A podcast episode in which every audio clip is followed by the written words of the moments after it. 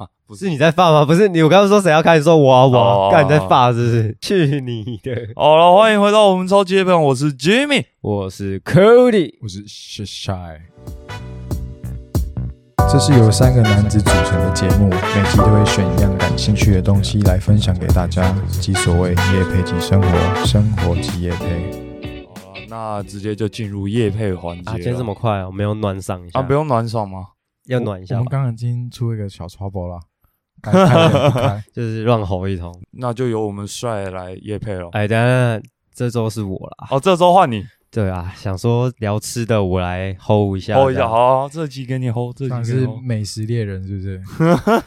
听说很多小小的口袋名单，小口袋啊，没有没有你那么深啊。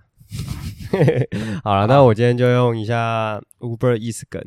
今晚我想来点中风卤肉饭，中中风卤中肉饭卤肉饭不是金风，绝对不是金中风。Tonight I will be eating 卤肉饭的是。还是中文版就好。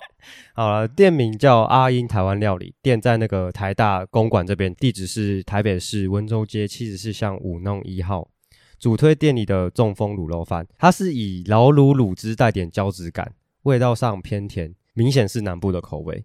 将这样的卤肉浇淋在煮过带 Q 的白饭上，一口口扒着，胃口大开。更不用说搭配半熟蛋的这样吃法，卤汁与蛋汁的香气在嘴里和匀在一起，成了绝妙好滋味。将卤肉饭搭配两颗半熟荷包蛋这样的搭配，就成了阿英卤肉饭的招牌——中风卤肉饭，仿佛成了玩笑话高热量的中风美食。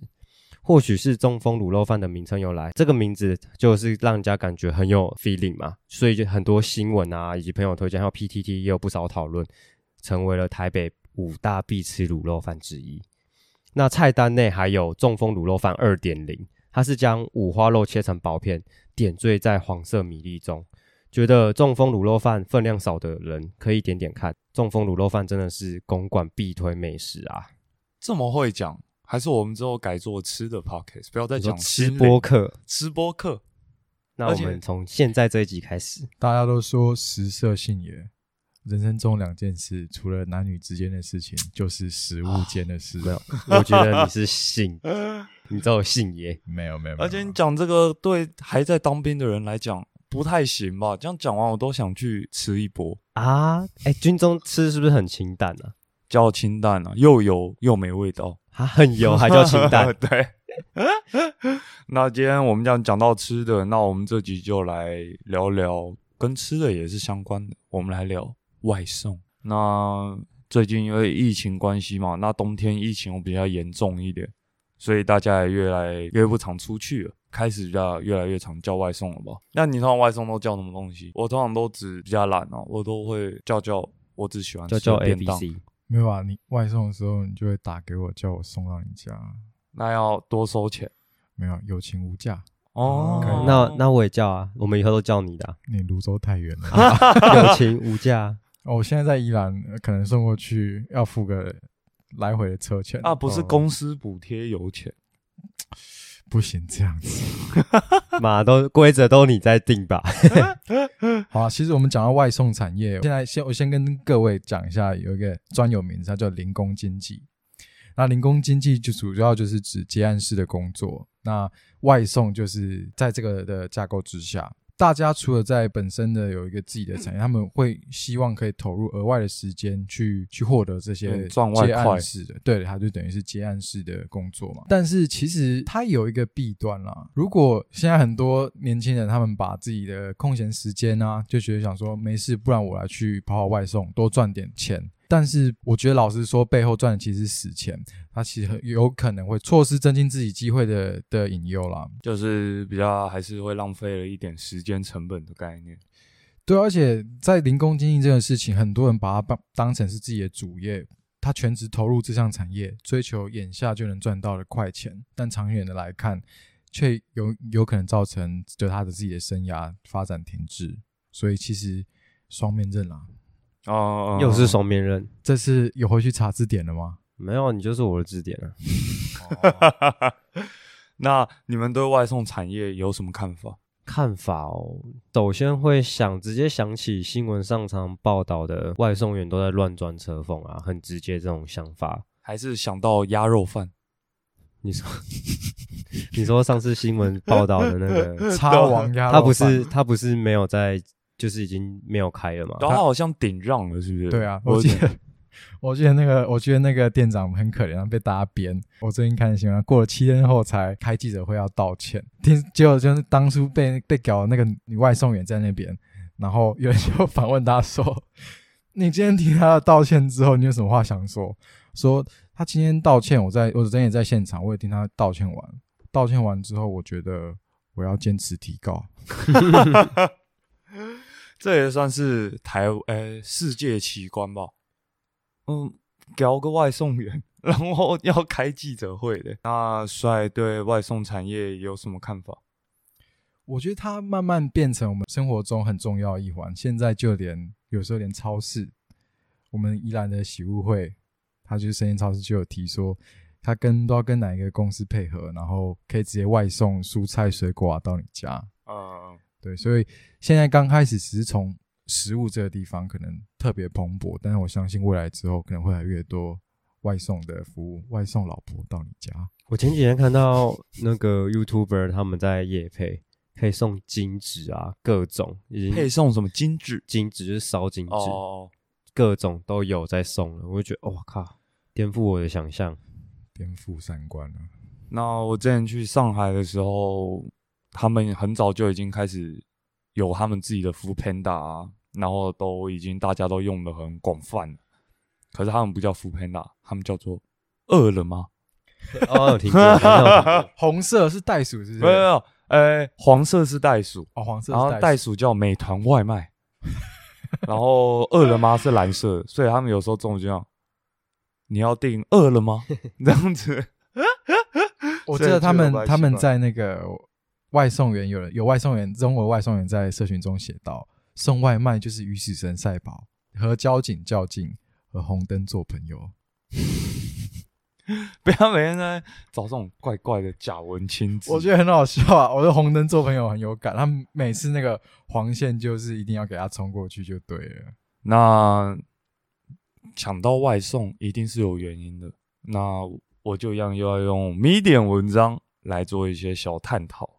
那这一篇文章是来讲解达美乐，达美乐打了没？对，打了没？他说，主要是说因为疫情的关系嘛，大家都开始留在室内，所以像 Uber Eat 啊、Food Panda 啊等等的食品，已经成为了餐饮业的命脉。但事实是，他们仍然是消费者和餐厅的昂贵选择，尤其是常常运费加上去，你假如不是很多人订的话，其实是不太便宜的。送餐的固定成本很高，快递员要求最低工资，但是你的成本就是固定在那边了。所以在没有重大技术的进步情况下，餐馆只能在食品交付的价值链上进行大量的创新，它才有可能赚更多的钱。不然，其实在外送产业上，他们常常跟餐厅谈的那个合作方式，钱都会被外送产业抽掉蛮多的。那为什么会聊到达美乐呢？他其实在当初创业的时候，他就已经布好这个局了。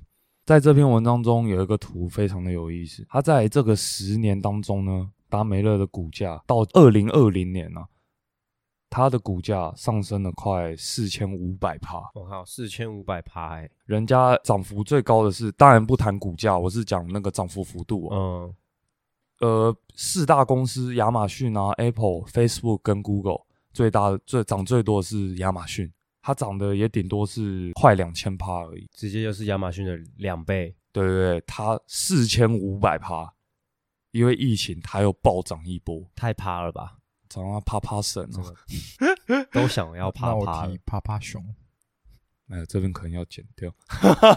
谈到这边，我就就想到说，是怎么样的客群会大量的使用外送平台？应该就是懒得出门的人吧？我觉得没有那么简单的，因为这个社会上其实还有很多不同工作的人在活着嘛。那他们可能呃工作的时候不方便出去买餐。我有做一些调查，就有几个案例是说，他是一名文字工作者，然后他是在台北租房，他平常三餐其实都是外食解决，偶尔也会用用外送平台。有时候不想出门，或是在单一个地方单待很久的时候，外送平台是的确是蛮方便的。那还有另外一个人是，他是朝九晚五的上班族，他但他上班的地点跟他的住家其实离市区啊，跟一些热闹的闹区就是有点距离，呃，所以他他也不方便出去买，就是他上班的时候不方便，那他下班回家的时候也不方便，那就是会常常叫外送。那其实叫外送一餐平均都会到两百多，因为它其实好像会多，就是比如说原本的餐费是一百啊一百二，那它可能会加两三成的成本再上去而。且有时候它定价就比在店里买的还贵。我觉得这打打动到上班族也行。通常上班族中餐时间就只一个小时，你要花时间去外面排队。你你今天有一个外送的的管道，你可以在可能十一点半就已经先想好中午吃什么，十二点准时开动。开动完之后，你还有点时间可以睡醒睡真一下。我之前去实习的时候，就是在那个内科里面嘛，十一点五十左右的时候，下面就一堆蚂蚁。内科工程师，对我觉得我那时候是内科工程 实习生，那时候就体会到啊，原来在科技园区上班是这种感受，就是十一点五十下面就一堆蚂蚁了。嗯，就然后你要走下公司去买的时候，那时候是夏天，还要排队，超热。然后有的是现煮，那个炉子超烫，整满身汗，你就就是有时候都会懒得出去买了。而且你出去买还要排队，就浪费时间。就是休息时间只有一个小时，你还要午休，所以其实有时候叫外送是一个很好的选择。像我甚至认为，哎、除了比较节省时间以外，像假如说家里有一些长辈行动不嗯便，外送对他们来讲也是个不错的选择。但是我觉得外送有时候吃一吃是真的很贵啊。像我在内科上班嘛，我那时候平均一餐大概是一百五、一百六，还常常会觉得没吃饱，就自己买哦。可是如果叫外送的话，就会落在真的是两百块左右，叫一叫都会到两百块。好所以对对我来说，我会把外送当成是一种犒赏自己。有时候我在家里，我想要休息一下，但是我又特别想要吃某个东西，我想说这时候就是犒赏自己一下。那你为什么不自己去买因为我要犒赏自己一下啊、啊？你去买吃到也是犒赏自己啊。我要买吃，我可能被车撞死，我在家里爽爽等。哦，对啊，那有考虑一下风险的啊。对啊，风那这边我们就来谈一下一个词，它叫做云端厨房。毕竟这个词，我个人认为是由达美乐最早带进来的。我们来想想，平常假如你现在开一间店面的话，你会寻找大概就是，哎、那我去啊，会比较多人买嘛，对不对？所以通常租金都很贵啊，因为很多人潮走来走去。但是像达美乐它不一样，你们仔细回想一下，达美乐它在的地点都蛮怪，不需要什么装潢，因为它找的地点都是运送货品最佳的路线，因为他根本不需要人潮啊，它只要计算过那个运送的路线是最佳的路线就好。嗯哼，所以他当初在设立的时候，没有人觉得他这个是云端厨房的概念，大家只是觉得说，哎、他就只是个做披萨的，也没什么特别的。但是其实最早的时候，哎、他先实行了比较像云端成本的概念。那我们来看一下云端厨房和达美乐的相似之处。其实刚刚 Jimmy 讲到达美乐是就是最早使用云端厨房，这是错误的资讯。真的假的？云端厨房从很早期就出现，它一直在我们身边，只是它有好几种形式，我们可能不知道。麦当劳其实就是云云端厨房的一种，它是枢纽供应链。嗯，枢纽供应链的意思就是说，它是在某个地方全部有一个中央厨房，帮大家把东西都做好，送到各个分部门，可以做冷冻。到现场要要要供餐的时候，就只要解冻就可以直接上餐了。只是现在你提到的呃云端厨房是比较不一样。那还有其他几种是豆荚厨房，豆豆浆厨房有点像是餐车的概念啦，食堂。甚至我觉得蛮有趣的一个是，有些云端厨房他们会是共用一个大家租，比如说租一个仓库，然后把仓库改成一个很大的厨房，然后同时会有几家公司的东西都在那边集中处理，然后一起分送。所以其实这样是可以达到更有效率的方式。所以他那时候其实讲到这件事情的时候，我看到一句话，我觉得说的很不错：吃的创新啊，其实是来自于减法，改变的是流程，而非消费行为。好了好了，每次每句话结束都要讲一句话。那我们来看一下云端厨房跟达美乐的相似之处。第一点就是商店的用餐空间很少，甚至不用用餐空间。第二点就是他们会针对配送进行了优化，就是怎样是诶、最好的配送方式啊？我可不可以在配送上更精进一点，让顾客更喜欢呢、第三点，他们选择房地产的位置侧重于最佳路线，而不是最佳人流量。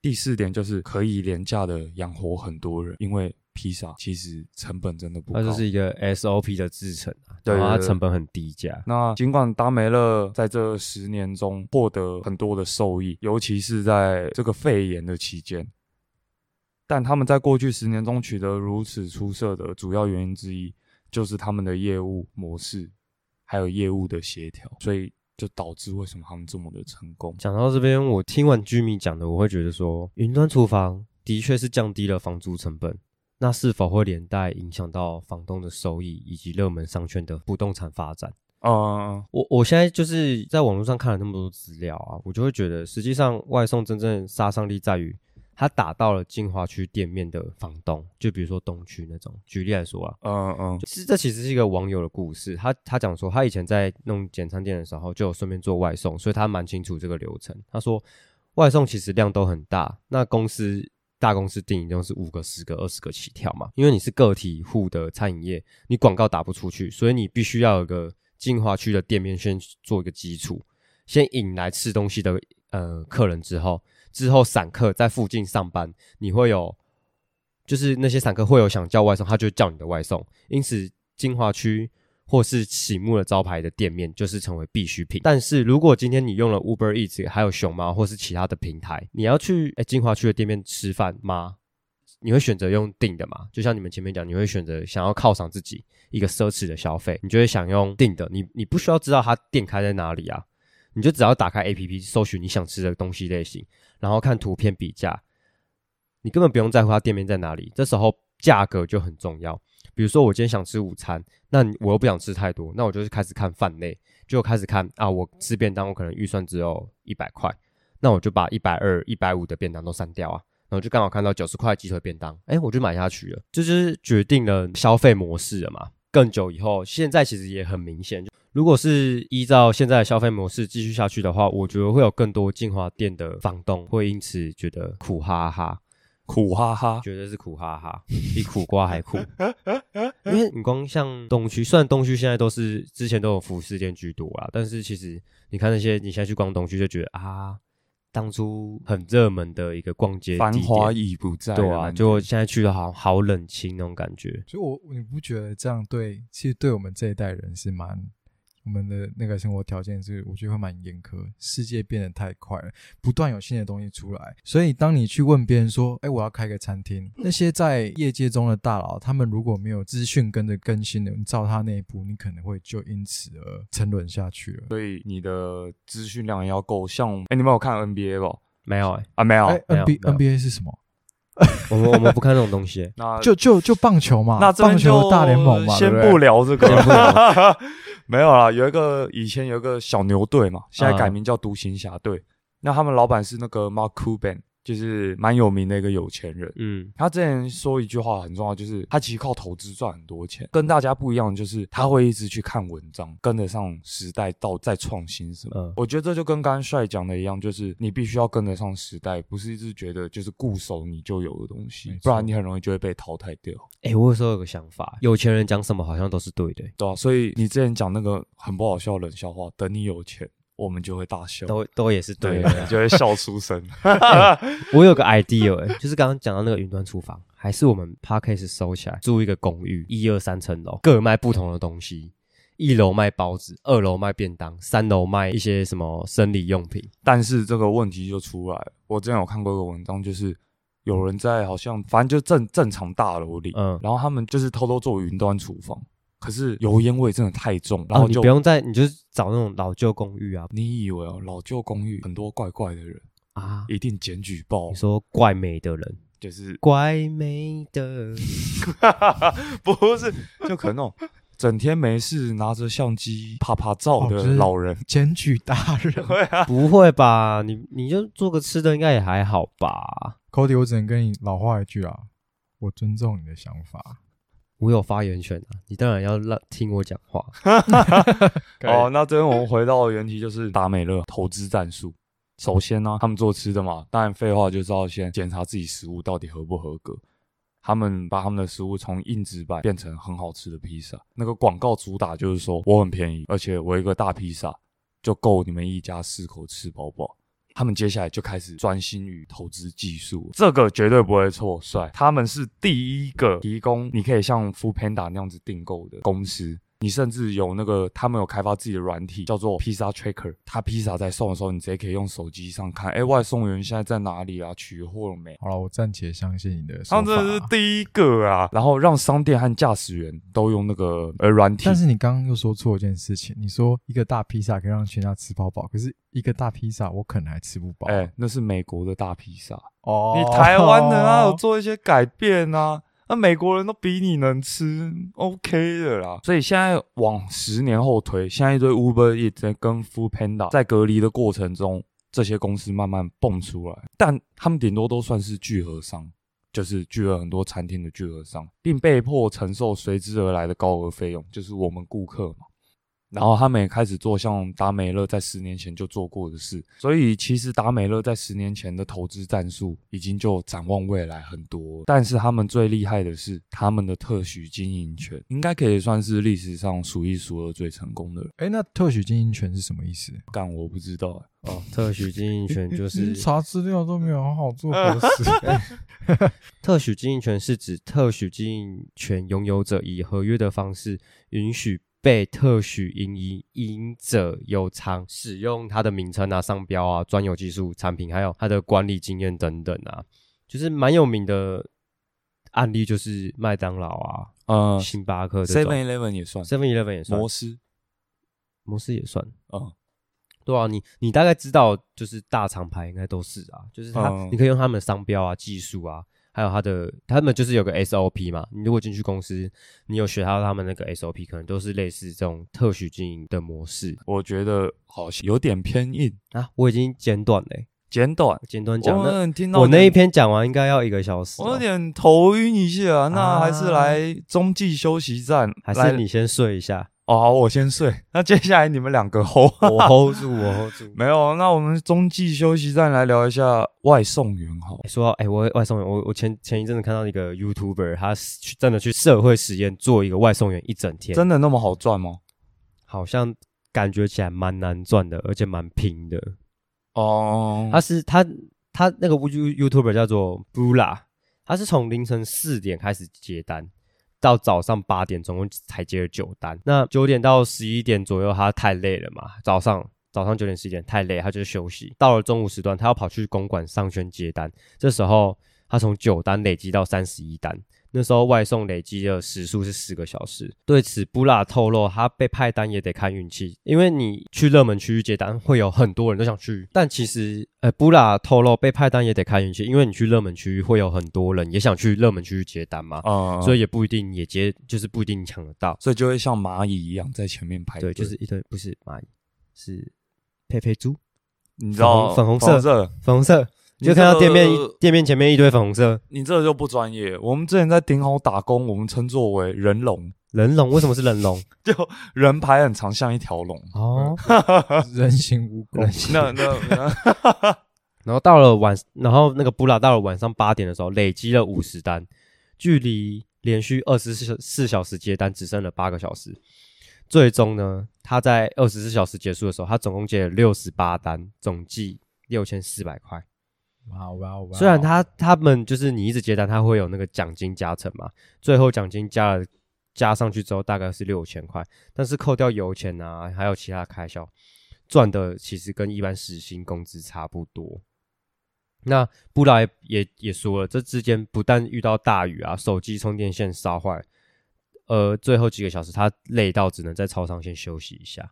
所以其实没有大家想象中的那么好赚。他那一天是赚六千四百块，还是六千总金额？总金额六千，总金额六千是他赚的还是还没？他拿到，他总金额拿到六千，但是你会中间加油啊！你比如说他是那天会结算嘛，但是你还是得自己先花钱加油啊。哦，他他你不可能刷公司的卡嘛，所以你一定自己要花钱加油。所以那些东扣西扣，其实平均下来二十四小时除以除以二十四小时嘛，所以你其实你。时薪跟一般人差不多。我觉得外送在外送员的故事真的是各种多到不行。我觉得我有一个真的打破了三观，他是台北一个蛮有名的叫外送五开哥，外送五开盖五台歌外送五开哥哦哦哦，他一口气用了五个平台，一天送十个十六个小时，平均月收入是十万。他的穿着是这样，他身穿拉拉 move 的制服，肩上背的是 Uber Eats 的外送箱，后面还有 Go Go X 的的安全帽，然后车身是用的是 Food Panda 的 logo，还有不用任何装备的跑跑腿，一口气用五个平台，就是为什么他被称为外送五开。你知道在大陆，我不知道台湾的那个外送平台有没有那种奖章制度，就是你可能送到蛮屌的一个程度，他会给你一个贴纸或者一个嗯臂章，然后上面会有一些代号。那我称作那个，因为这个名字我在大陆饿了吗看到的，那人好像送蛮认真的。那这个外送五开哥，我会称他为城市守卫者。哇，城市守卫者他比警察还会跑，我那时候开我在大陆叫的时候，然后有一个人别这个臂章叫城市守卫者，然后我直接哇，先敬畏三分。不知道为什么，我觉得在中国，不知道中国各项产业都会让你觉得有点超现实。他们他们对每件事情，有时候你会觉得他们那个制度真的是做的很严谨。他们有给外送员的配送时间，三年前三公里的配送时间最长的时限是一个小时，两年前变四十五分钟，去年是三十八分钟。他们这么硬，不断的在压缩外送员送餐的时间，但是这也让外送员越来越没有喘息时间，因为迟到一分钟就要扣钱。他也就是像你说，他有帮外送员设置积分等级，为了维持等级，外送员需要不断的增加速度跟接单的量，所以真的是血汗钱啊，没错，辛苦辛苦。虽然外送平台很方便啊，但我觉得背后牺牲的可能是第一线外送员的劳动环境。在呃外送员他们说到嘛，他们就会说，他单量跟以前刚开始就是平台刚开始出来的时候，单量有差很多，就是现在越来越少嘛。同业的低价竞争也是一个造成这个单量越来越少的一个原因。两大平台互相较劲，近几个月常常会有那种免费活动嘛，就是免外送费活动，需要大量人力，但也因为新血加入，每个外送员获得单数也大幅减少。讲到这边，我会觉得台湾的年轻族群如果一直投入大量的人力去做外送这个产业，我觉得嗯台湾的未来会走向灭亡，就有因为点，它对感觉对履历是一个没有加分的效果。就有点像前面帅讲那个零工嘛。对啊，好举个例子，你可能二十二岁到二十四岁，你还不知道做什么，你想说还是先养活自己，那你先去做外送这个产业，不是说不行，但是如果你到了之后，你想要去做一些需要工作经验的工作，那你这个外送的工作经历就会对你的履历完全没有加分效果啊。嗯嗯，昨昨天就有活生生的例子，那时候我在工地嘛，我就有在看工人，然后工人就突然问我说：“哎、主任，你会不会用 f o o Panda 的的网址？因为我想说，我做这临时工，现在真的是吃不饱，我需要再额外一个收入来支撑我的生活啊。所以他是怎样？他是叫你们主任叫他的 Uber Eats 这样？不是他，他叫我帮他就是报名那个 o o Panda 的的那个面试，啊啊！为什么不自己报名？他就不太会用手机里，面蛮多人不太会用手机哦啊，。懂懂懂。所以，其实，在生活当中，这么多的外送员出现在你身边，我觉得我就用我看到的一篇报道来做我今天这一集节目的结尾好了。在韩国有十四名外送员过劳死，他们工作了二十一小时还被客诉，啊这是疫情呃疫情下的外送悲歌啦。所以韩国掀起的运动叫晚点到也没关系。他们怎么去做这个活？有些公寓的窗户会挂上“亲爱的外送员，晚点到没关系”的布条，也有消费者会在包裹送达时送上一杯热咖啡或一份早餐给外送员。这个效应也引发在社群媒体上有“晚了没关系，谢谢你快乐地缘”的 hashtag。所以我觉得该怎么样可以改变这个外送，不要让它继续沉沦下去呢？我们就举手之劳，拿到外送的时候，我们可以告诉他一声辛苦了，就是嗯，能够更加包容去看待。这个我懂，因为我现在你又懂，军中，我是打饭班，打饭班就是我要帮一百多个人打菜，嗯哼那结束还要帮忙洗那大锅子啊等等的，其实蛮忙蛮累的。但每次帮大家打菜的时候，他们有些人会说谢谢弟兄，然后我就觉得哎、温暖，虽然只是个小谢谢，但是有温暖到。感恩在心啊，对啊，对啊，对啊，这个社会缺乏的就是一个爱包容，爱跟包容，对，这样。尊重、包容、友善然后你不要在旁边一直唱腔，你的结尾。啊。我的结尾你不结一下吗？等一下我我那那我在这边也谢谢居民跟帅，要谢什么东西？让你们有感感觉到温暖啊，有吧？有吧？今天天气是没有很冷哦，去你的！好了，我的结尾大概就是，外送平台其实就只是一个穿着媒和平台的衣裳，顾之力其实是做的物流的生意。虽然我们不该限制这个新的营业模式成长，但也不该扼杀人力共享经济在这个这个世界上存在。但创新的目的是应该造成民众的福祉以及活络经济为前提，不应该让外送员以及店家成为血汗的结晶。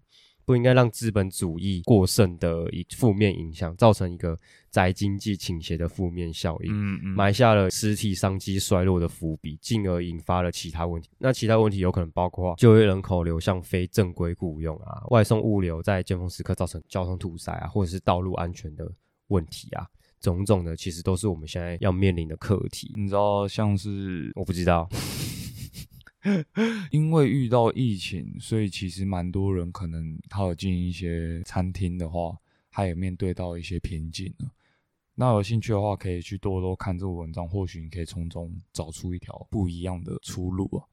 我在军中有个朋友，他在菲律宾是开炸鸡店的，chicken 叫做 Bird Box，bird box 就是鸡盒鸡子，鸡盒子，对对对。但重点是在疫情前，他们的收入还不错，可是，在疫情后，他们收入就变得几乎只能打平成本。所以我在看完这篇文章的时候，他便很有兴趣，叫我把这篇文章的连接传给他，因为他觉得这篇文章中有许多他可以去学习的东西。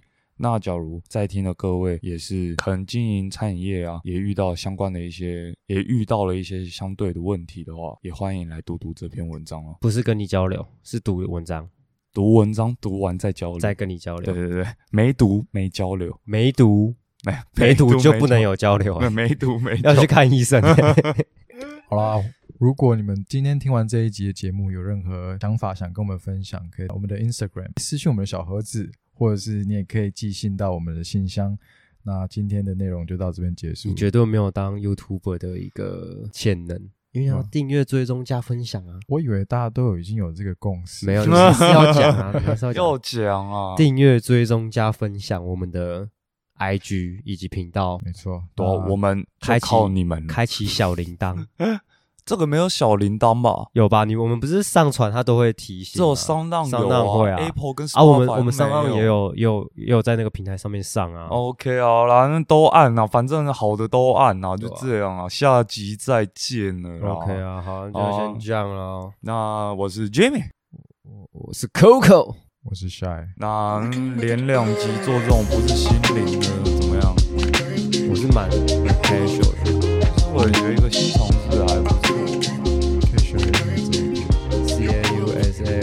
好，断断断。easy。